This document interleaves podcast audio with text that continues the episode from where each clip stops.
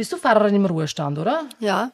ja. Ich bin 75 Jahre alt, vielleicht ist das auch relevant. Ja, du siehst aber aus wie 55. 25.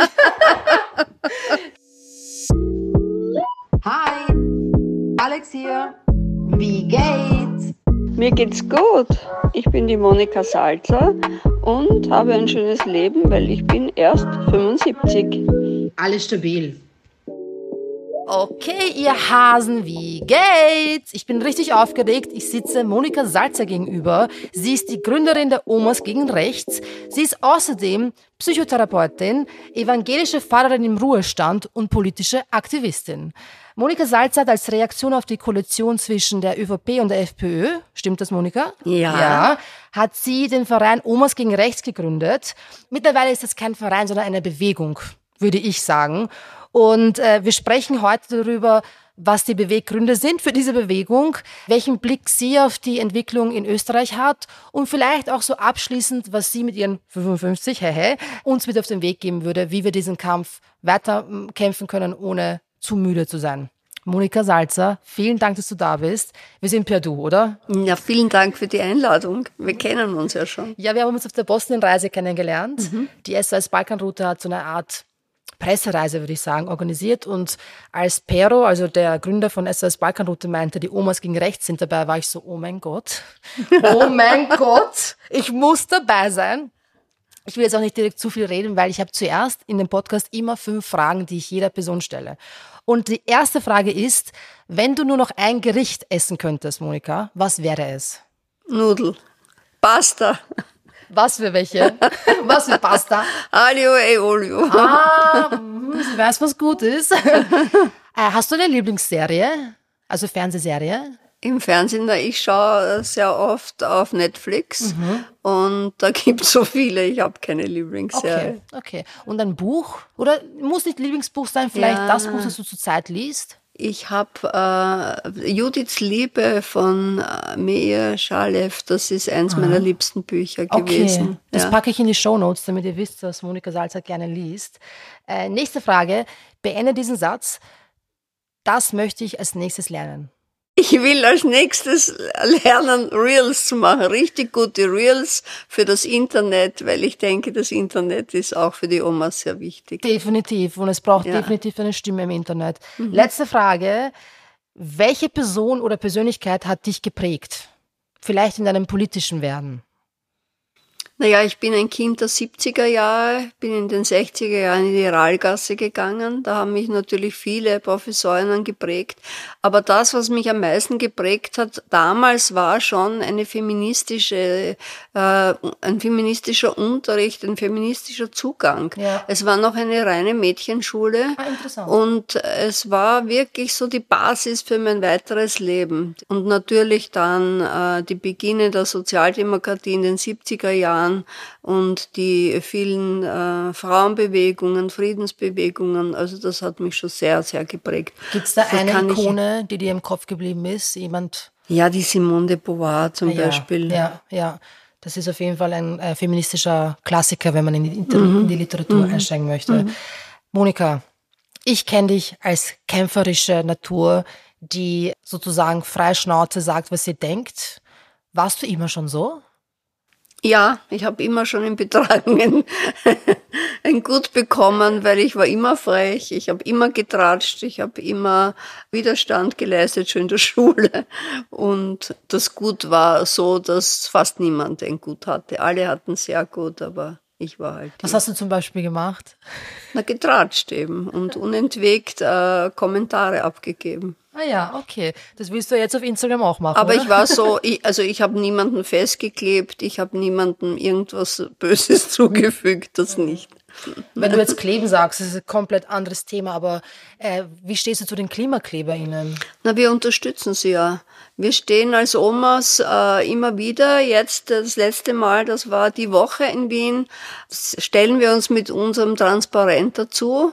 All Generations Act Now. Wirklich. Zum Beispiel heißt das eine, und die jungen Menschen fühlen sich sehr unterstützt von uns und ich finde, das ist auch unsere Aufgabe, die Jugend zu unterstützen in ihrem Kampf gegen die Ignoranten. Kannst du mir sagen, welche Argumente hast du denn, wenn jemand sagt, so ja, diese äh, quatschigen Jugendlichen, die versperren die Straßen, die stören die Leute auf dem Weg zur Arbeit? Was entgegnest du denn? Na, ich finde das so eine Gemeinheit, dass in den letzten 50 Jahren das Auto derartig zu einem Kultsymbol wurde, ja, also da verhungert vielleicht die Familie, aber der Mann braucht ein Auto und noch dazu ein, ein BMW meistens. Und ich, das muss man ganz, ganz dringend und tiefgehend hinterfragen, ob jetzt wir Opfer des Autos sind oder dass wir Chef des Autos sind.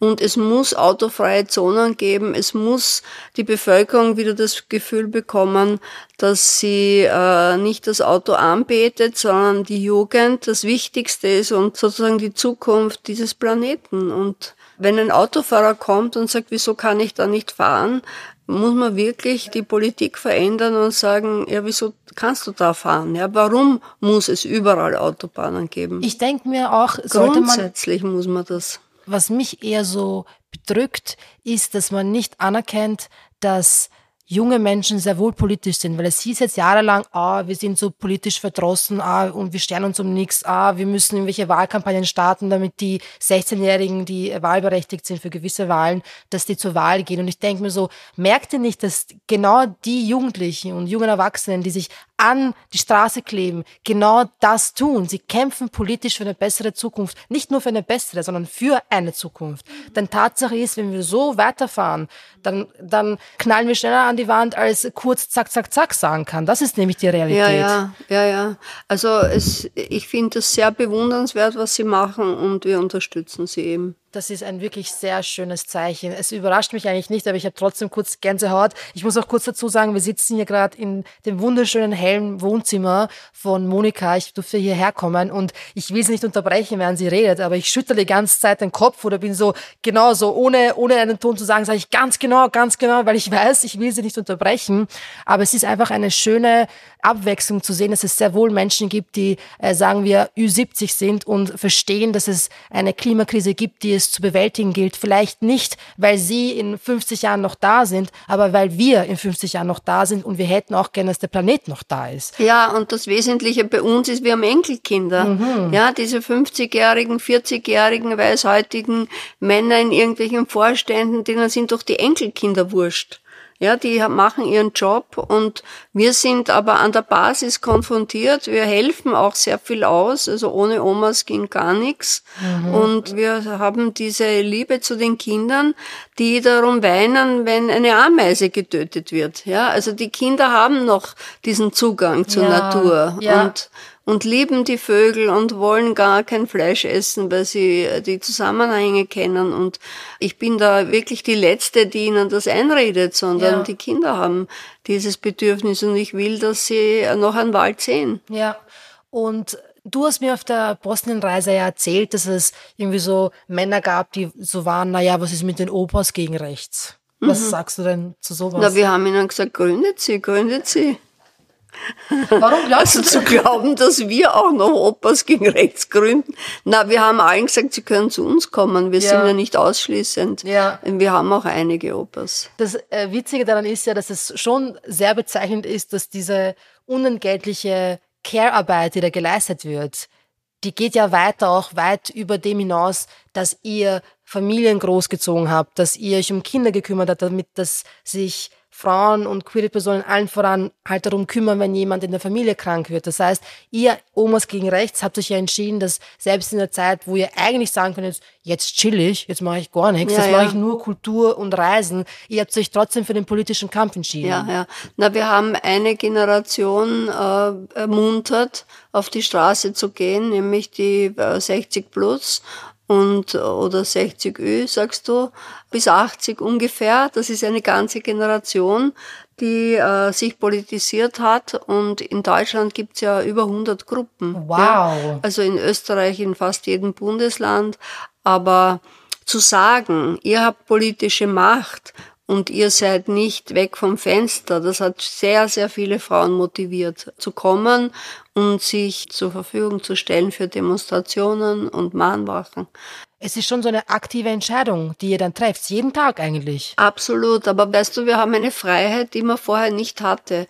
Wir hatten auch Jugend, Schule, Studium, Kinder, Enkelkinder und Job und dann jetzt aber sind wir sehr, sehr frei. Wir haben noch freie Valenzen, die zum Beispiel meine Tochter mit 50 nicht hat, weil sie noch arbeitet und die Kinder eben da sind.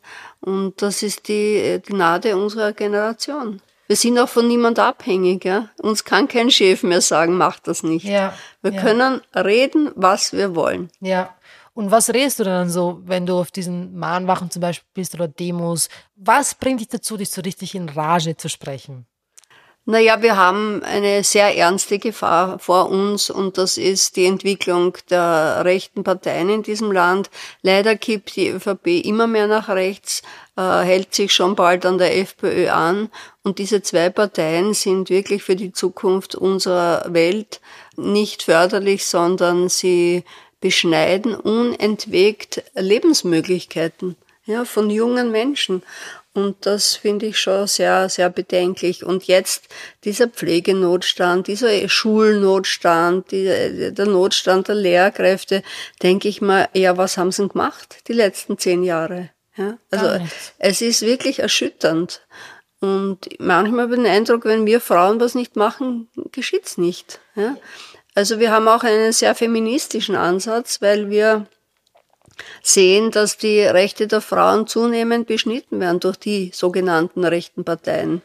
Ja, also zu sagen, wir wollen jetzt wieder über die Abtreibung demonstrieren und diskutieren, nein, wir werden nicht über die Abtreibung diskutieren. Wie ja? kann das sein, dass Österreich also, eines der wenigen Länder ist, in denen es noch im Strafrecht verankert ist? Wie kann das sein, dass eine Frau kein selbstbestimmtes ja. Leben führen kann, wo sie sagen kann, nein, ich will keine Kinder? Eben. Also das schaue ich mir an. Wenn das umgekehrt wäre, sagen wir Männer wären, die wollen, also Cis-Männer wären die, die gebären, dann würde ich mir anschauen, dass man denen sagt, was sie zu tun haben oder nicht. Mhm. Und es ist schon so ein Wind, den man sehr stark äh, spürt und das ist schon so also mir schaudert, mir schaudert bei dem Gedanken, dass es jedes Jahr jemanden auf diesem Marsch für die Freiheit gibt und dann stellen sich tatsächlich auch Frauen dahin und demonstrieren auch, dass man das nicht erlaubt. Das ist ja eigentlich äh, total traurig, aber wie gehst du denn damit um, wenn jemand das Alter als Ausrede verwendet für politisch falsche Einstellungen, wie zum Beispiel, ja, die Frau ist schon 65, was weiß denn die von, ob eine Abtreibung äh, gut ist oder nicht, die, ist, die hat halt so gelernt. Ja, also wirklich, oder was sagst du, wenn jemand sagt, geh bitte, du kannst doch nicht deinem Opa erklären, warum er jetzt weniger Auto fahren soll. Was sagst du auf sowas? Wir werden immer wieder von Rechten aggressiv behandelt, indem sie uns sagen, wir sollen sterben gehen.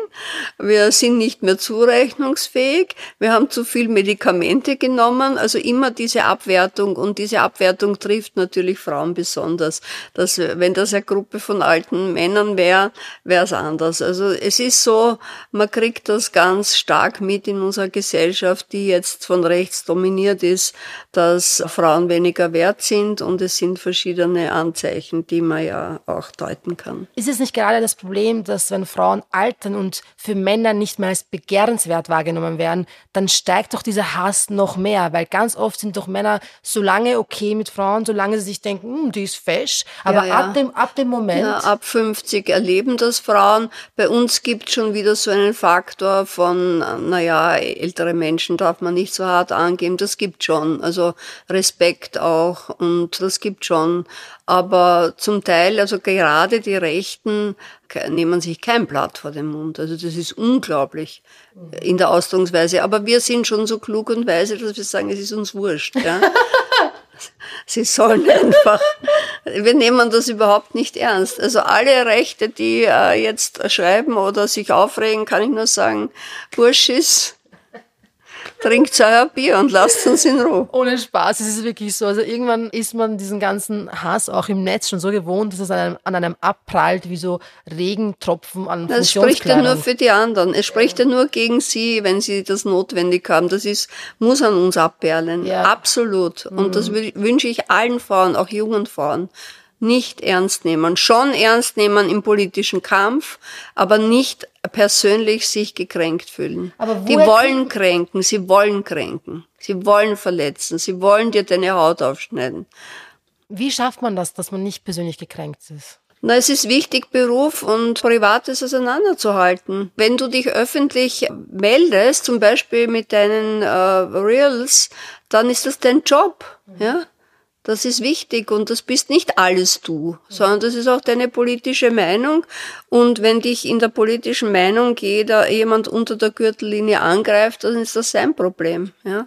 Das Traurige ist ja, dass Männer ja auch Opfer des Patriarchats sind, aber weil die die Suizidraten sind ja besonders bei Männern sehr hoch, eben ja, weil sie ja nicht lernen, ja. mit negativen Gefühlen wie Wut oder Trauer umzugehen. Ja, eh. Weil sie auch Stereotype haben, die ihnen sagen, nein, du darfst nicht über Gefühle reden, nein, du darfst nicht weinen und dann kommt halt zur Eskalation, ja.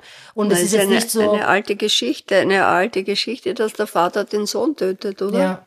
Das gibt's ja in der griechischen Tragödie, in der Bibel. Der Vater tötet den Sohn. Gesagt wird, dieses Opfer muss gebracht werden. Ja? Und das nimmt man einfach hin. Und das Weil? ist sehr, sehr alt. Das sieht man auch in Kriegen, ja. Also, dass die Väter ihre Söhne in den Krieg schicken. Das ist de facto jetzt ja auch wieder der Fall. Ja. Weil die Befehlshabenden sind keine Söhne.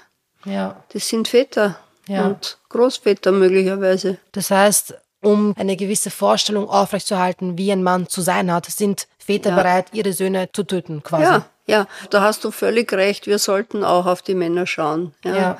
Auf die Gutwilligen und diejenigen, die ähm, noch nicht so verletzt wurden, dass sie auch aggressiv sind und gemein. Ich ziehe sie damit auch gar nicht aus der Verantwortung, das gar nicht, aber es ist für mich so interessant, dass dieser Kampf, dieser feministische Kampf, den man kämpft, der ist ja dafür da, damit alle in einer gerechteren Welt leben, damit ein Mann auch weinen kann, wenn er traurig ist, damit ein Mann auch zu Hause bleiben kann bei den Kindern, ohne dass ihn die Kollegen auslachen. Mhm. Wer hat denn die Hosen an? Hahaha, ha, ha, ja.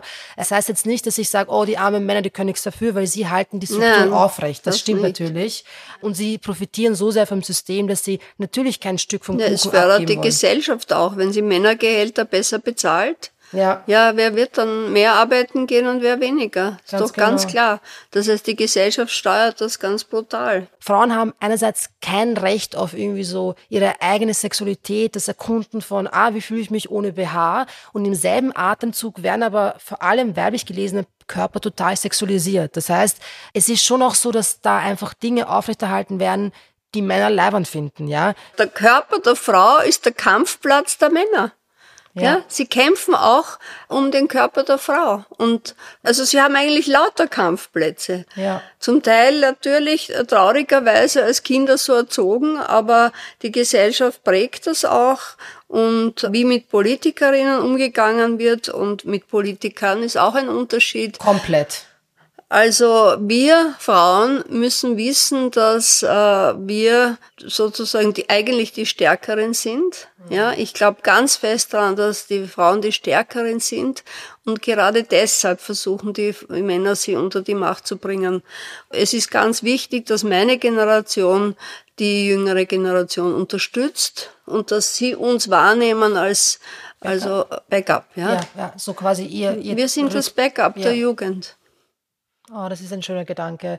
Ich habe ja, ähm, das habe ich dir auch erzählt, nur damit ich transparent bin, ich habe ja meine beiden Großmütter nie kennengelernt. Das heißt, ich hatte zwar viele weibliche Rollen in meinem Leben, die eine große Rolle gespielt haben, haha, Wortspiel, aber es hat mir schon an einer älteren Frau gefehlt, die mir so ein bisschen Mut macht, die mir ein bisschen zeigt, so, da gibt es auch noch Hoffnung in älteren Generationen, um ehrlich zu sein, weil ich finde, es gibt so eine Kluft zwischen deiner Generation und meiner Generation. Die dazwischen sind nämlich komischerweise teilweise richtig komisch einfach, wie, wie sie Politik denken oder wie sie einfach die Entwicklungen wahrnehmen. Ich habe das Gefühl, dass ich in deiner Generation eher Leute finden würde, die verstehen, warum wir über das Klima reden müssen, während ich dann teilweise bei den End 40ern, 50ern manchmal das Gefühl habe, also da ist jede Hoffnung verloren, dass die irgendwie verstehen, dass Klimakleber nicht die Bösewichte sind, sondern der Kapitalismus.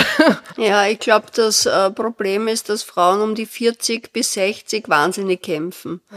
Also das darf man nicht unterschätzen. Die müssen sich bewähren in, in fünf verschiedenen Richtungen und sie haben eigentlich auch nicht einmal Zeit für sich selber. Ja, mhm, das mhm. erlebe ich auch bei mhm. meiner Tochter oder Schwiegertochter oder anderen Frauen, dass äh, dieses Kinder aufziehen und zugleich einen Beruf zu haben, wobei ich dagegen nicht äh, wettern will, sondern dass das einfach viel fordert und sie brauchen auch die Unterstützung anderer Generationen. Ja. Das ist so. Gerade deswegen wäre es doch richtig wichtig, dass wir eine Frauenministerin haben, die sich als Feministin bezeichnet. Ja, das war die Johanna Donal. Mhm. Die meinte, es war noch nie schlau, aus taktischen Gründen leise zu treten. Ja.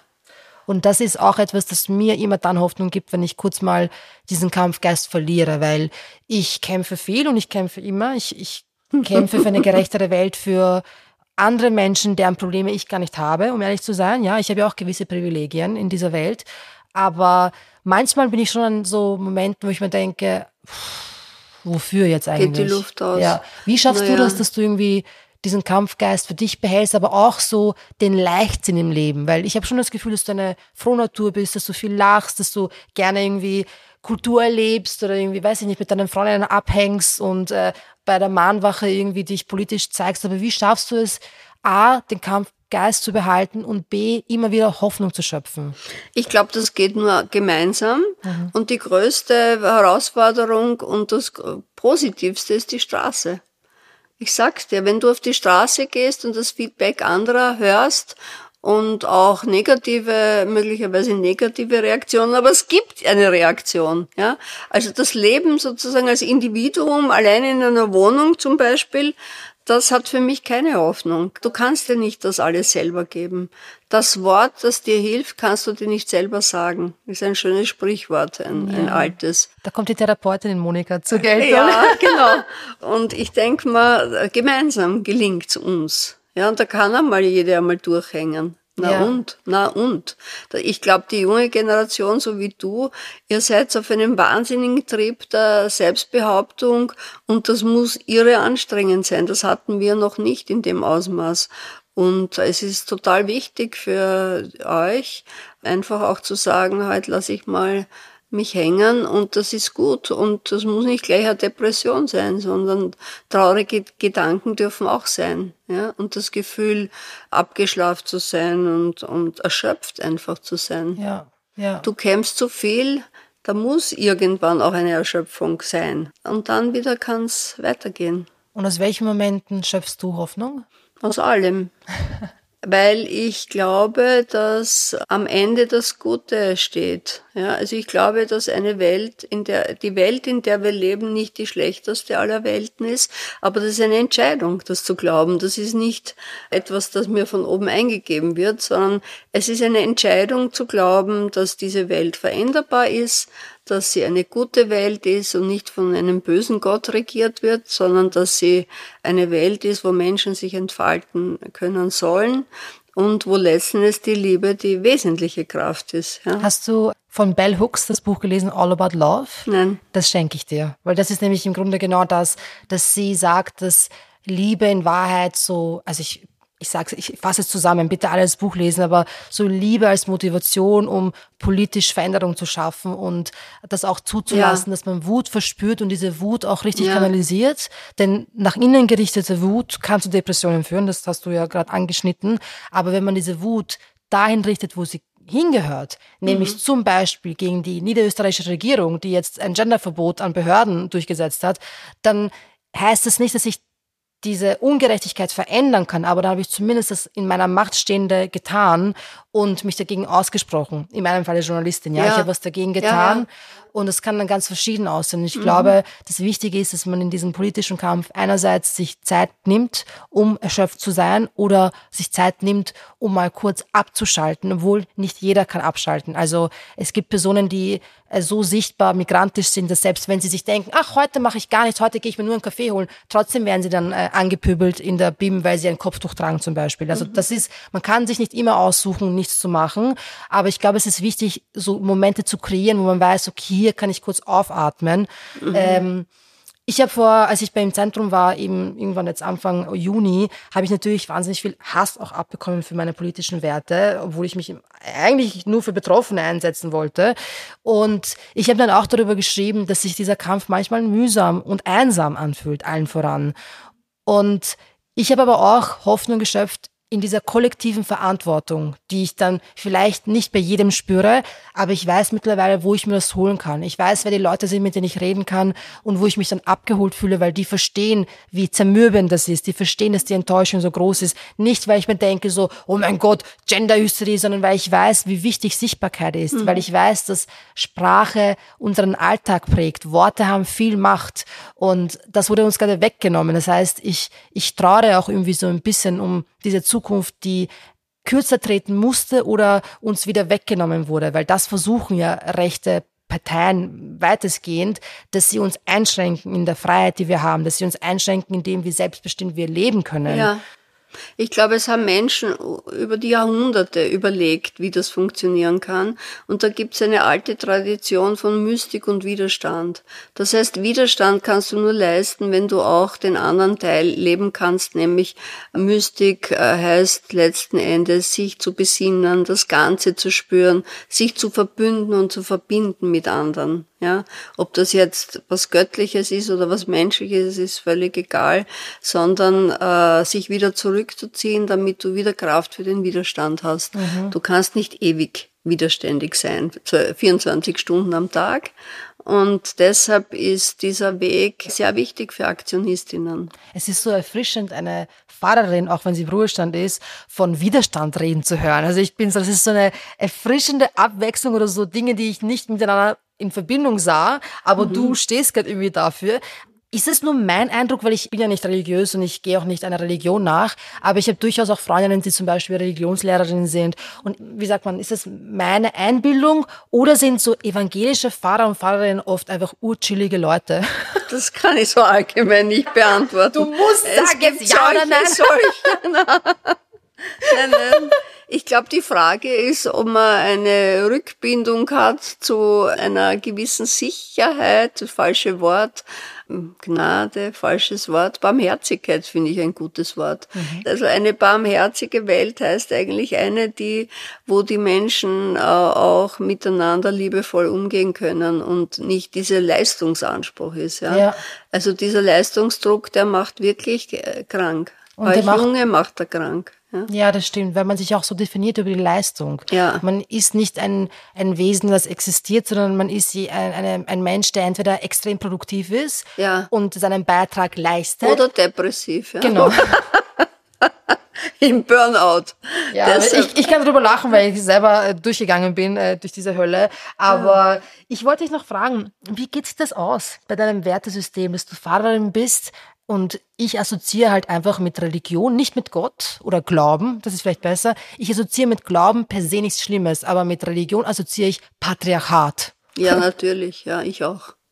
Und trotzdem bist ich du Vaterin. Ich habe mich da, naja, ich bin jetzt in Ruhe und also immer weniger kann ich mich identifizieren mit Organisationen, die patriarchal äh, angelegt sind, wobei die evangelische Kirche ist eigentlich eine demokratische Organisation. Ja. Also es dürfen und können Frauen in allen Ämtern sein.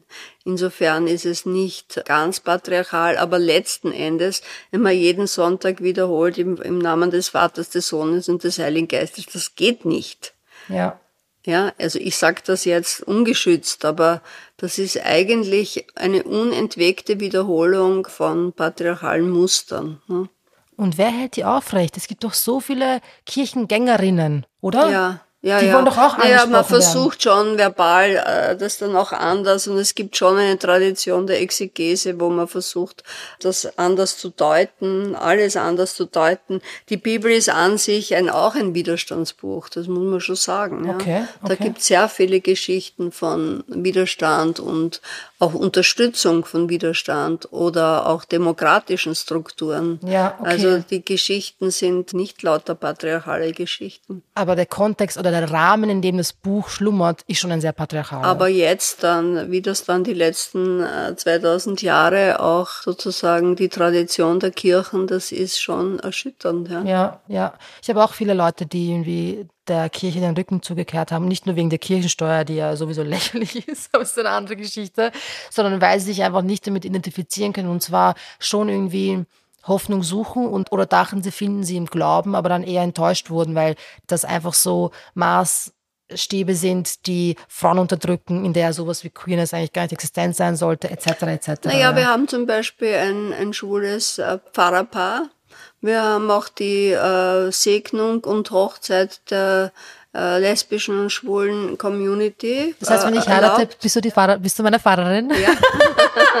Jetzt haben wir es auf, äh, wie sagt man, auf Film sozusagen. Aber die, aber die Omas gegen Rechts sind so religionsübergreifend. Wir ja. haben aus verschiedenen, wir haben auch Atheistinnen natürlich, das muss man auch ganz ernst nehmen.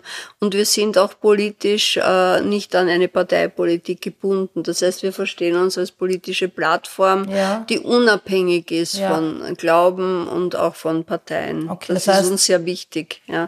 Insofern habe ich mich in den letzten Jahren nicht so viel mit Kirche auseinandergesetzt, sondern mehr mit Parteien und mit der Frage, welche Art von Politik fördert die Menschenrechte und mhm. ist äh, für Frauen gut. Und warst du jemals Parteimitglied irgendwo? Nein. Deine Lieblingsfarbe ist ja rot. Ich erzähle kurz. Ich sehe hier sehr viele Gegenstände, die rot sind. Also von Gemälden bis hin zu einem ganzen Bücherstapel, das komplett rot lackiert ist. Einer wunderschönen roten Ledercouch. Einer wunderschönen Kette mit roten Blumen drauf, rote Brille, roter Lippenstift, rote Ohrringe, rot roter, passt roter Nagellack. Find, rot ist eine Farbe des Lebens. Es ist eine Lebensfarbe, ja. ja. Rot, ja. finde ich. Mhm. Es ist auch die Frage, äh, die, die Farbe der Erneuerung, auch des Widerstands. Ja. Kannst du einen rosa Widerstand vorstellen? Ja. Sicher, zartrosa, rosa, rosa und hellblau direkt. Na, aber äh, das war natürlich, ich wollte natürlich nur kurz äh, zeigen, wo wir uns hier bewegen, weil ich ja normalerweise, du bist die erste Person, die ich, ah, das stimmt nicht. Ich habe die meisten Interviews oder Gespräche, es ist ja eigentlich ein Gespräch, kein Interview, äh, bei mir zu Hause geführt. Nur zwei habe ich in Berlin gemacht, weil ich ja versucht habe, den deutschsprachigen Raum auch abzudecken. Und du bist jetzt die erste Person, die ich besuche. Und es ist total aufregend für mich. Aber es ist auch sehr, sehr spannend, einfach weil wir doch eigentlich so im, im selben Lager sitzen, aber komplett andere Perspektiven haben. ja. Und du bist die älteste Person, die ich jetzt in meinem Podcast habe. Und das will ich eigentlich ein bisschen besser machen, weil ich finde es schon wichtig, äh, verschiedene Perspektiven wahrzunehmen, weil ich durchaus viel von dir lernen kann, in dem, wie du deinen feministischen Kampf gekämpft hast und weiterhin kämpfst. Weil ähm, du bist schon eine ganze Weile hier und kämpfst diesen Kampf schon eine ganze Weile für deine Enkelkinder, aber eben nicht nur. Du kämpfst in Wahrheit auch für mich. Du hast ihn schon gekämpft, bevor ich eigentlich geboren war. Und deswegen ist es mir eine riesige Ehre, wirklich, dass du äh, mit mir sprichst. Ich habe, als ich auf Instagram geteilt habe, dass ich mit dir reden darf, haben natürlich sehr viele Leute sich extrem gefreut und haben ein paar Fragen, die ich dir jetzt äh, abschließend stellen möchte. Erstmal ganz viele liebe Nachrichten, sowas wie keine Frage, sondern nur größten Respekt. Äh, wie wird man so cool wie Monika, ist eine andere Frage. Wie wird man eigentlich so cool wie du? Na, ohne Spaß. Keine Ahnung. Nein, nein, das zählt nicht. Du musst mir jetzt sagen. Es ist die Leidenschaft für das Leben. Weißt du, was ich an dir richtig mag? Leben. Dass du keine Angst davor hast, laut zu sein. Wir haben jetzt nämlich gerade ein Video gemacht, wo es um dieses Gendern geht in Niederösterreich. Und ich will nicht zu viel verraten, aber ich kann sagen, dass sie geht's scheißen in einem gewissen Kontext gesagt hat und ich war so, das ist meine Oma. äh, genau, aber jetzt kommen wir mal zu den Fragen. Was hat dich dazu bewegt, bei Omas gegen Rechts mitzumachen und du hast ja nicht mitgemacht, du hast es gegründet. Kannst du in einem Satz sagen, was war der Beweggrund? Es war die äh, FPÖ-ÖVP-Regierung, kurz äh, Strache, die klar war, es war am Abend vor der Beerdigung meiner Mutter, es waren die Bilder meiner großartigen Vorfahrinnen, Tante, Großmutter, Urgroßmutter, die erste Facebook-Gruppe hatte das Foto meiner Urgroßmutter. Oh. und ich finde, die Ehrung der Ahnen auch was sehr Wichtiges, ja, weil sie uns eine äh, irgendwie auch Vorbilder sind und letztendlich wären wir nicht auf der Welt ohne sie. Also für mich war Feminismus immer sehr viel verbunden auch mit Liebe zu Frauen Oh, ja. und Wertschätzung von Frauen. Eine andere Frage ist, wie kann der Politik der FPÖ Einhalt geboten werden? Ja, indem wir alle aufstehen.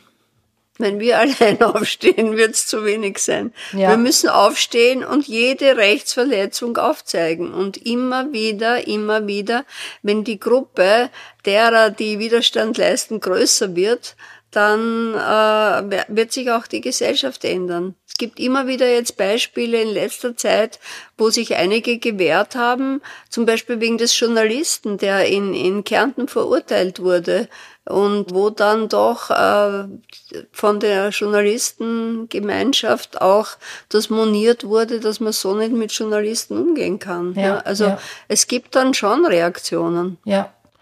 Wie geht sie damit um, also du, sorry, ich lese es jetzt einfach vor, wie es steht, wie geht sie damit um, dass die meisten in ihrem Alter irgendwo am rechten Spektrum sind? Naja, ich kenne immer die, die nicht am rechten Spektrum sind. Ich glaube, dass Menschen, die älter werden, konservativer sind. Ja, sie sind nicht mehr so hoffnungsvoll, weil halt das Alter irgendwie auch äh, reduziert. Sie haben vielleicht weniger Kontakt mit der Jugend, was ich sehr schlecht finde. Ich finde, äh, also das Schönste in meiner Familie sind die Enkelkinder. Also die bringen mich, mein- meiner, mein Ältester hat heute 17. Geburtstag. Ich werde ihn dann noch kurz besuchen und Alles Gute zum Geburtstag. Also wenn man von der Jugend abgeschnitten wird und vielleicht auch einsam ist, kann schon sein, dass man verbittert und dann wählt man rechts, leider. Die ganzen Verbitterten wählen rechts. Wir müssen das einmal laut sagen. Das sind alles verbitterte Menschen. Kannst du bitte einfach Frau Ministerin werden, Monika? Wirklich, es wäre so super. Also ich höre das so selten aus einem Mund, also aus jemandem in deinem Alter, der das sagt, dass die Verbitterten wählen die Rechten. Ja. Und das ist, finde ich, eine, eine sehr gute Beobachtung. Kannst du uns die letzte Frage noch sagen? Diese Person fragt, wie kann sie ihrer Oma respektvoll beibringen, dass sie gewisse Wörter nicht mehr sagen sollte? Ich glaube, es wäre sehr wichtig, mit der Oma ehrlich zu reden, in Ich-Form zu sagen, du, das kränkt mich, das verletzt mich, das will ich nicht. Ich bitte dich äh, inständig, dass du das nicht machst. Und wenn die Oma Widerstand leistet, dann sie nicht mehr besuchen. Ganz einfach. Ich, Da, ich, da muss man dann brutal sein, weil diese Verletzung ist nicht gut hinzunehmen. Ja? Junge Menschen sind verletzlich und warum soll man eine faschistische Oma ertragen? naja, ernst, ernsthaft. Ich habe zu Obermonika auf dieser Bosnien-Reise gesagt, ob sie mich adoptieren kann, ob ich ihre Enkelin sein darf, weil ich gerne. jedes Mal, wenn sie sowas ganz klar Stabiles sagt, geht in mir so eine neue Blüte an Hoffnung auf. So fühlt sich das Ja, an. ja. Und Monika, während sie jetzt von der Jugend gesprochen hat, haben ihre Augen gefunkelt. Als sie von ihrem Enkel gesprochen hat, sie gegrinst über beide Backen. Man merkt, du siehst die Zukunft in uns und ich sehe die Zukunft aber auch in dir. Und deswegen möchte ich mich bedanken, dass du hier warst. Der Podcast hat so Spaß Ja, gemacht. Ich hoffe, du hattest danke Spaß. dir auch. Hat, hat Spaß ja, gemacht? Sehr, sehr. Okay, passt. Darf ich noch deine Enkelin sein? Ja, ja, bitte darum. Oma Monika. Oma Monika sagt, dass ihr alle diesen Podcast liken sollt, dass ihr mir folgen sollt und dass ihr euch alle Podcast-Folgen anhören sollt, weil die sind mindestens genauso gut Ja. wie die, die Monika gerade mit mir gemacht hat. Aber ja, und an die Jugend, die vor allem ja auch deine Sachen hört, sage ich nur, ihr seid alle Heldinnen. Heldinnen und Helden, ja. Für eine bessere und neue Welt. Und das Danke. ist so, wie die Alex ist. Oh, ja. hör auf, hör mir auf. Das Ja. ist wirklich ein schönes Ende. So Ja. kann man aufhören.